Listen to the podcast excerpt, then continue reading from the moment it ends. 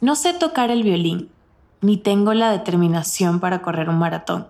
Cocino rico, pero no es secreto que Andrés, mi novio, cocina mejor. No soy la más práctica con la tecnología y seguramente muchísimas otras personas dibujan y escriben más rápido que yo. Esto no es un roast sobre lo que sé o no sé hacer, pero creo que tenemos muy claro que hay algunas cosas en la vida que se nos dan mejor que otras. ¿Cuáles son nuestros mejores atributos? ¿Cuáles son nuestras fortalezas? Quizás no sé tocar el violín o correr maratones o configurar el nuevo router del Internet, pero siempre, siempre, desde que soy muy pequeña, he pensado que mi mayor fortaleza es algo con lo que tal vez nacemos, pero que pocos nos preocupamos por desarrollar.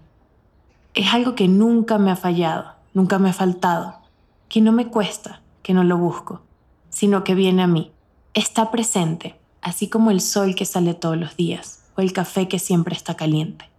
Hoy les quiero hablar de este rasgo de mi vida porque creo que especialmente en tiempos como estos, en la hiperactividad de redes sociales y lo rápido que se mueve todo, vale la pena detenernos a considerar cómo nos comunicamos con las personas a nuestro alrededor y cómo cultivamos nuestras relaciones con ellas. Una vez más, quiero darte una pequeña entrada a mi manera de ver la vida y lo que es importante para mí, esperando que quizás tú también te sientas afín con estas ideas.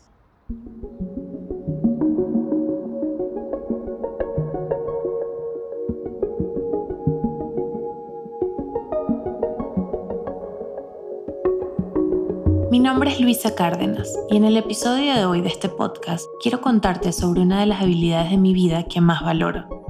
Y quiero pensar que también es una de mis mayores fortalezas. La empatía.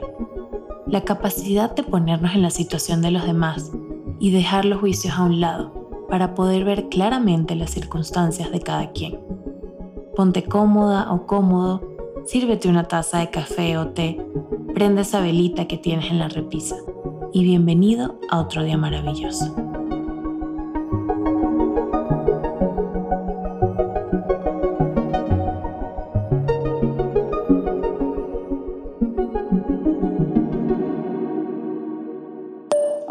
Yo soy Sara Beneito, soy psicóloga clínica. Ahora quiero que conozcas a Sara, mi psicóloga. La clave de la empatía es comprender que cada uno de nosotros tiene su propia historia y que muchas veces creemos que sabemos por lo que pasa el otro, pero en realidad no sabemos nada. No sabemos cómo fue su infancia, la relación que tuvo con sus padres, si tenía sus necesidades básicas cubiertas o no, si hubo abuso, si tuvo amistades con las que platicar cuando necesitaba apoyo, si tuvo la oportunidad de estudiar, si sí estudió la carrera que le gusta o se la impusieron, y toda la huella que deja cada una de estas circunstancias, entre otras muchas, todas las emociones que se quedan guardadas dentro de cada persona, porque de esto va a depender cómo es la actitud de esa persona ante la vida y ante los demás. Entonces hay que tratar de comprender que cada persona se enfrenta a cada uno de sus días con unas herramientas internas distintas a las tuyas y a las mías. Y sería maravilloso que podamos observarlo desde la comprensión, desde la tolerancia y desde el respeto. Le pedí a Sara que me hablara un poco sobre su concepto de empatía porque es algo de lo que hemos hablado antes en nuestras sesiones. Gracias, Sara, por participar en esta conversación y no se preocupen por lo corta de esa participación. Estoy segura que más adelante la van a conocer mejor. La empatía, dicho por Sara, parafraseado por mí y apoyado por definiciones oficiales de medios varios de Internet, es la capacidad que tiene una persona de percibir los sentimientos, pensamientos y emociones de los demás, de ver las cosas desde su perspectiva e imaginar cómo es estar en su posición. Y esto también va muy relacionado con el tema principal del que me gustaría hablar en este episodio, la amabilidad. Cuando era pequeña, e incluso hasta ser más grande, adolescente, me solía afectar mucho emocionalmente todo lo que veía a mi alrededor. Cuando veía injusticias, me contaban una historia triste, cuando algo muy malo le pasaba al personaje de una película que estaba viendo. Me desesperaba, porque sentía la necesidad de ayudar a esas personas, de arreglar esa situación, aunque no estuviera en mis manos o yo no tuviera absolutamente nada que ver. Mis emociones estaban a flor de piel, porque sentía mucho, pero no sabía cómo canalizarlo. Me enfurecía queriendo hacer todo lo que pudiera para ayudar, pero sabiendo que no podía, que no tenía ese poder. Poco a poco, con la guía de mi papá, de mis abuelos, de las personas que me querían y me cuidaban, fui aprendiendo a manejar esos impulsos y canalizarlos de una manera en que no tomara todo de mí y aún así pudiera ayudar. Ser un hombro de apoyo, extenderle la mano a un extraño, ofrecerle lo mejor que pudiera a cualquier persona que lo necesitara compartir las emociones bonitas, la felicidad, la dicha, con cualquiera que me mostrara su sonrisa. Entonces aprendí sobre la raíz de la amabilidad, que está directamente ligada a la capacidad de empatizar con los demás. Cuando te pones en la posición de alguien más, en sus zapatos, lo mínimo que puedes hacer es ser amable. Y en ese sentido me gusta ver esta capacidad como esa lección que nos decían cuando éramos niños y que seguramente le decimos a los niños ahora. Sé con los demás como quieres que sean contigo. Ahora que soy adulta y que desde hace mucho tiempo me ha tocado tomar mis propias decisiones, también me ha tocado analizar cómo es mi relación con las demás personas, lo que representan para mí y lo que yo represento para ellos. Desde mis relaciones familiares, amistades, profesionales y hasta cualquier persona con la que me topo a diario, aunque no sepamos nada el uno del otro. El guardia de seguridad, el barista de mi café favorito, la persona que atiende en la tiendita de la esquina, cualquiera. Mi novio Andrés y yo vivimos bajo un solo mandamiento universal. Haz el bien sin mirar a quién. Así nos topemos 10 minutos en el día con personas que quizás no volvamos a ver jamás. Nada nos detiene de ser amables de empatizar así sea brevemente con lo que esté pasando la otra persona. Quizás quien me atendió en la tiendita hoy no fue amable. Me atendió rápido, no me vio a los ojos, no respondió lo que le pregunté, y por un momento eso pudo causar frustración o rechazo. Pero como dice Sara, y como intento verlo, es que si nuestro primer impulso es juzgar ese trato como una situación aislada, nuestra frustración será más grande. Generaremos un mal momento con nosotros mismos y más importante aún, no tendremos la capacidad de entender o siquiera pensar que esa persona también pudiera estar pasando por algo que no entendemos porque no nos ha tocado vivir. No sabemos cómo es su vida, qué tuvo que hacer para llegar a trabajar ese día, qué tipo de relaciones tiene a su alrededor, cómo se despertó hoy. No sabemos nada de esa persona, más que los cinco minutos en que interactuamos. ¿Nos volveremos a ver después? No lo sé. Pero quizás hoy mi reacción no será de rechazo y rabia por su trato. Quizás hoy mi reacción será amabilidad. Será responderle con una sonrisa, desearle un buen día y tener la esperanza que en realidad su día sí mejore, sea por lo que sea que está pasando. Y quién sabe, quizás sí será así. Hoy mi empatía actúa primero que yo para intentar siquiera ponerme en los zapatos de otra persona. Mañana tal vez seré yo la que necesite esa amabilidad cuando esté pasando por un mal día, una mala semana o unos malos meses. Y quiero pensar que cuando necesite la mano extendida de las personas a mi alrededor, la tendré.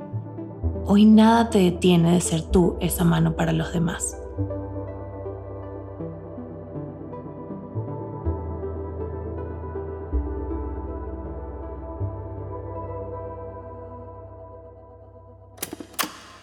So, what is empathy and why is it very different than sympathy? Empathy fuels connection, sympathy drives disconnection.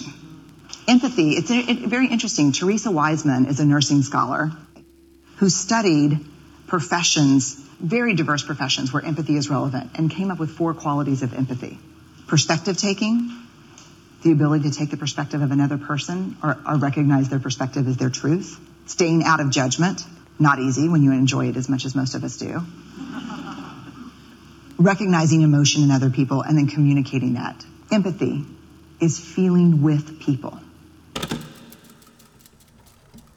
De acuerdo a Brené Brown, doctora en filosofía, profesora, trabajadora social y en general una gran persona, la empatía viene con cuatro características fundamentales. 1 Tener perspectiva de lo que está pasando a la otra persona. 2. No emitir un juicio rápido. 3. Reconocer las emociones en la otra persona. Y 4. Comunicárselo. La empatía es sentir con los demás, y hay una gran diferencia entre empatía y simpatía, que quizás pareciera lo mismo, pero no lo son. La empatía genera conexión, te pone en los zapatos de los demás, y la simpatía genera desconexión. No se pone en los zapatos de los demás, sino que los describe desde lejos, por así decirlo. Cuando sientes empatía por los demás, la amabilidad es automática. En cambio, la simpatía hay que trabajarla más para que se presente la amabilidad. Quisiera hacer una pausa para contarte algo, una historia que por alguna razón he tenido muy presente desde que la viví y la tomo como ejemplo de la diferencia entre empatía y simpatía.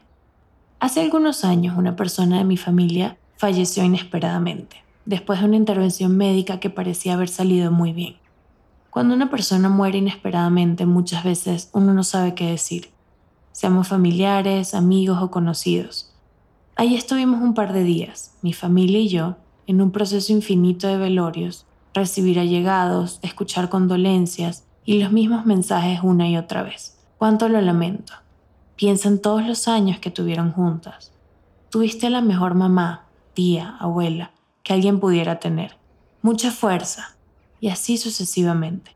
Pero entre otras esas personas llegó alguien que había pasado por una situación igual hace poco que sabía por lo que estábamos pasando, y le dijo a mi madrina, cuya madre fue la que falleció, ¿quién le dijo a esas coño madres que podían morirse? Me disculparán por el francés, pero la verdad no, porque así fue como lo dijo. Mi madrina en estado de shock por su luto tomó esas palabras con toda la honestidad con que venía, porque sí, eso era lo único que estaba pensando en ese momento. Agradecía las palabras de apoyo, pero por dentro estaba dolida, molesta, con el corazón roto. Y es cierto, ¿quién le dijo a su mamá, a mi abuela, que podía irse de este plano, así, de la nada, sin avisos ni señales? Empatía. Ponerse en los zapatos de los demás. Entender que nuestra visión no siempre es la que ellos quieren ver también o escuchar, y estar ahí como mejor podemos estar. Al principio del episodio les conté que siempre he sentido que este rasgo ha sido parte de mí toda mi vida. No sé cómo explicarlo, pero es una habilidad que no me ha costado tanto desarrollar, no como desarrollamos otras cosas que hacemos en la vida. Pero sé que esto no es así para todos. Sé que hay personas a las que les cuesta más ponerse en la posición de otros, que no es natural para ellos como quizás lo fue para mí desde que soy pequeña. Pero si sientes que eres una de esas personas y estás en un camino de entender mejor esta habilidad y desarrollarla, hay ciertas cosas, hábitos diarios que podemos hacer para cultivar y poner en práctica la empatía. Comenzando por ser curiosos, tener curiosidad por la vida de los demás, que no significa ser entrometidos, ojo, significa ver más allá, atrevernos a hablar con personas fuera de nuestro círculo social, tener una visión más amplia del mundo, de todos los diferentes humanos que lo habitan, de sus culturas, de sus vivencias. Y no solo ser curiosos con las personas en nuestra vida, sino también con las que ya llevan mucho tiempo con nosotros. Preguntarles sobre las cosas que no hemos hablado antes. Combatir nuestros prejuicios. Buscar lo que tenemos en común más de lo que nos divide. Mantenernos curiosos cuando el resto del mundo se avienta a ser juiciosos. Es lo único que nos puede ayudar a encontrarnos en un punto en común. Y al encontrarnos, entenderlos. Y al entenderlos, empatizar con ellos. Y al empatizar con ellos, a ser amables. Después de la curiosidad viene escuchar, prestar atención. De nada nos sirve que una persona logre abrirse con nosotros y contarnos sobre su vida si en vez de escuchar, nuestra cabeza está planteando escenarios a mil por hora sobre lo que estamos viendo o sintiendo. La mayoría del tiempo nuestro primer impulso es categorizar, encasillar y crear opiniones a partir de lo que escuchamos. Pero señores, esto es muy importante. Cuando escuchemos a alguien, realmente escuchemos. Suena sencillo, suena como algo que ni siquiera se tiene que decir, pero hagan este ejercicio. Si me están escuchando en este momento, que pues supongo que sí, hagan el esfuerzo de no pensar en nada más hasta que termine este episodio, que será dentro de poco. Concéntrense solo en mi voz, en lo que estoy diciendo, en el mensaje que les quiero dejar. Inevitablemente nuestra cabeza se irá a muchas partes, pero qué importante es estar presentes y escuchar atentamente cuando alguien decide hablarnos. Y después de escuchar, de respetar la vulnerabilidad de la otra persona, entonces podemos respirar profundo y estar ahí, ofrecer nuestra ayuda, ser la mano extendida para el otro, ser el hombro que necesite y hacerlo todo sin juicios.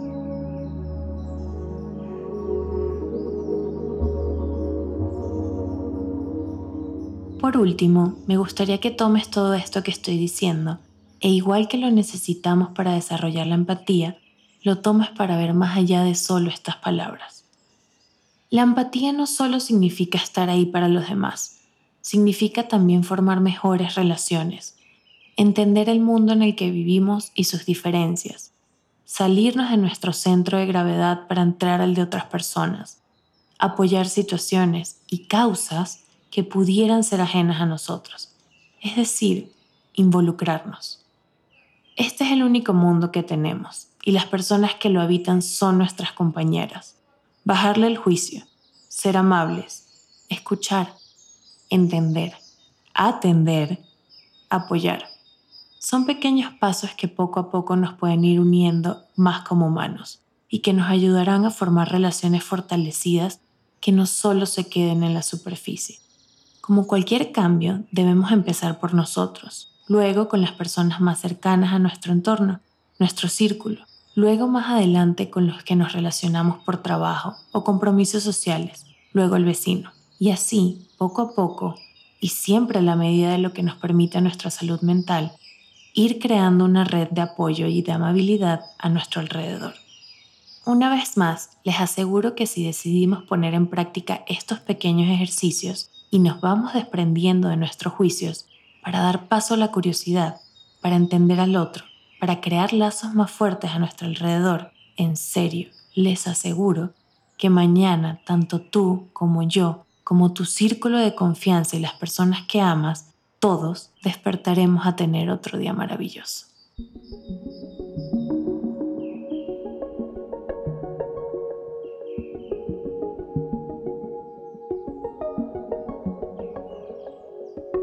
De nuevo, gracias por estar aquí.